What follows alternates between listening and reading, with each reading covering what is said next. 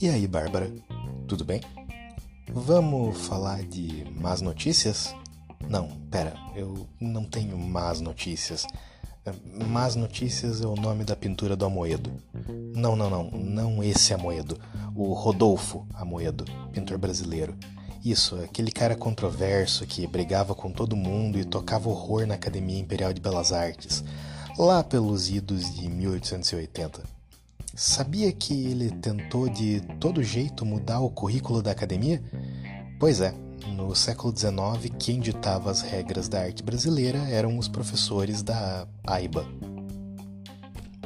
Pois é, a AIBA, ou Academia Imperial de Belas Artes, foi fundada lá pelos 1820 com a intenção de renovar a arte brasileira, que não saía do estilo barroco desde os 1600 substituindo a barroquice pelo que havia de mais recente na arte das Europa, o estilo neoclássico, com uma pitadinha de romantismo. Só que, em vez de dar uma dinamizada na arte brasileira, o que a academia fez foi trocar a estagnação barroca por uma estagnação neoclássica, só que com um glitterzinho romântico. Por anos e anos, o jeito de ensinar e aprender arte ficou parado no tempo. Quando você entrava na academia para virar artista, sendo normalmente homem, branco e livre, passava um tempão fazendo cópia de quadros clássicos do acervo ou de estampas, isso é, de gravuras que eram cópias de quadros clássicos. Já imaginou ter que aprender a desenhar e pintar fazendo cópia de uma gravura que em si já é uma cópia em preto e branco de uma pintura famosa? Então, é assim que era na academia. E depois de fazer muita estampa, quem sabe um dia você avançaria para fazer umas aulas de modelo vivo, que é quando você desenha e pinta olhando para uma pessoa de verdade parada na sua frente. Já imaginou o problema, né? O artista se forma aprendendo a idolatrar um padrão de beleza que é uma versão congelada daquilo que artistas mais antigos fizeram, e nada se renova nunca. Só que o Amoedo não gostava disso. Mesmo as pinturas da primeira fase dele eram meio diferentonas. As pessoas que ele pintava pareciam mais com pessoas de verdade do que era comum para a época. Aí ele foi estudar na França e piorou, porque lá tinha um movimento forte de pintores que se opunham ao academismo tradicional. Eram os realistas, e o Rodolfinho foi muito influenciado por eles e pela ideia que eles tinham de que era necessário pintar a partir da realidade e não de modelos pré-estabelecidos. Quando ele voltou para o Brasil e foi nomeado professor da AIBA, começou a querer mudar tudo. Ele queria se livrar das aulas de cópia de estampa e trabalhar direto com o modelo vivo. Os outros professores e críticos brasileiros não sabiam muito bem o que pensar de tudo isso. Eles admiravam a técnica do Amoedo, mas ao mesmo tempo ele era grosseiro com os colegas de colegiado e não respeitava as tradições da academia.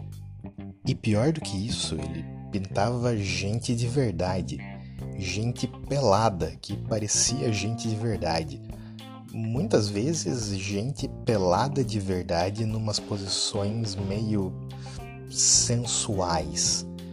Isso gerava um desconforto com os caras mais conservadores do estabelecimento. E aí, em 1889, foi proclamada a República no Brasil. A Academia Imperial de Belas Artes, a AIBA, virou a Escola Nacional de Belas Artes, a EMBA, isso já dava a dica de que o mundo estava mudando um pouquinho e a arte precisava mudar também. Mais ou menos. Na época em que o Brasil, assim como a maioria dos países das Europa, eram governados por reis e rainhas, esses reis e rainhas eram os principais compradores de obras de arte. Só que ao longo do século XIX a clientela mudou os burgueses, que estavam enchendo a pochete de dinheiro com as indústrias e o comércio, passaram a ser os maiores consumidores de arte, e isso significava que a arte precisava mudar para atender o gosto deles. Até então, o tipo mais nobre, frufru e admirado de pintura era a pintura histórica, ou seja, pinturas bem grandonas sobre acontecimentos históricos. Já viu a Coroação de Napoleão, do Jacques Louis David? Ou Independência ou Morte, do Pedro Américo? Então, pinturas sobre imperadores feitas sob encomenda para imperadores. Junto com as pinturas históricas, as pinturas bíblicas e mitológicas também eram as melhores opções de TBT da lista. Depois delas vinham os retratos e aí a ralé. Paisagens, naturezas mortas, pinturas de animais e. Uh, a pintura de gênero. Não, não, não o gênero que causa controvérsia hoje em dia. Outro tipo de gênero Pintura de gênero é como a gente chama pinturas que representam cenas cotidianas. No padrãozinho acadêmico do início do século XIX, não tinha nada mais desprezível que esse tipo de tema. Para os figurões da academia, tipo Pedro Américo e o Vitor Meirelles, pintura de gênero era coisa de pintorzinho que não tinha as habilidades necessárias para ser artista de verdade e que precisava se sustentar fazendo quadro para a parede de casa. Mas aí, como eu disse, tudo mudou. E o Rodolfinho estava pronto para isso. Ele chegou aqui e se destacou fazendo justamente o quê? O que a burguesia queria: pintura de gênero para pendurar na parede de casa. Então, vamos às más notícias. Nessa pintura, o Amoedo representou uma mulher burguesa sentada num cômodo super rico. A gente sabe que ela é super rica porque ela usa um vestido super elaborado Dá para ver que o Rodolfinho se divertiu a beça pintando as diferentes texturas de tecido, com umas transparências, uns acetinados, várias dobrinhas delicadas, sombras suaves e brilhos sutis. Ela também usa umas pulseiras fininhas, super detalhadas. Mas não é só ela que é super rica. A sala em que ela está é super rica. A moça está sentada numa cadeira de estilo romano, com uma almofada inteirinha bordada.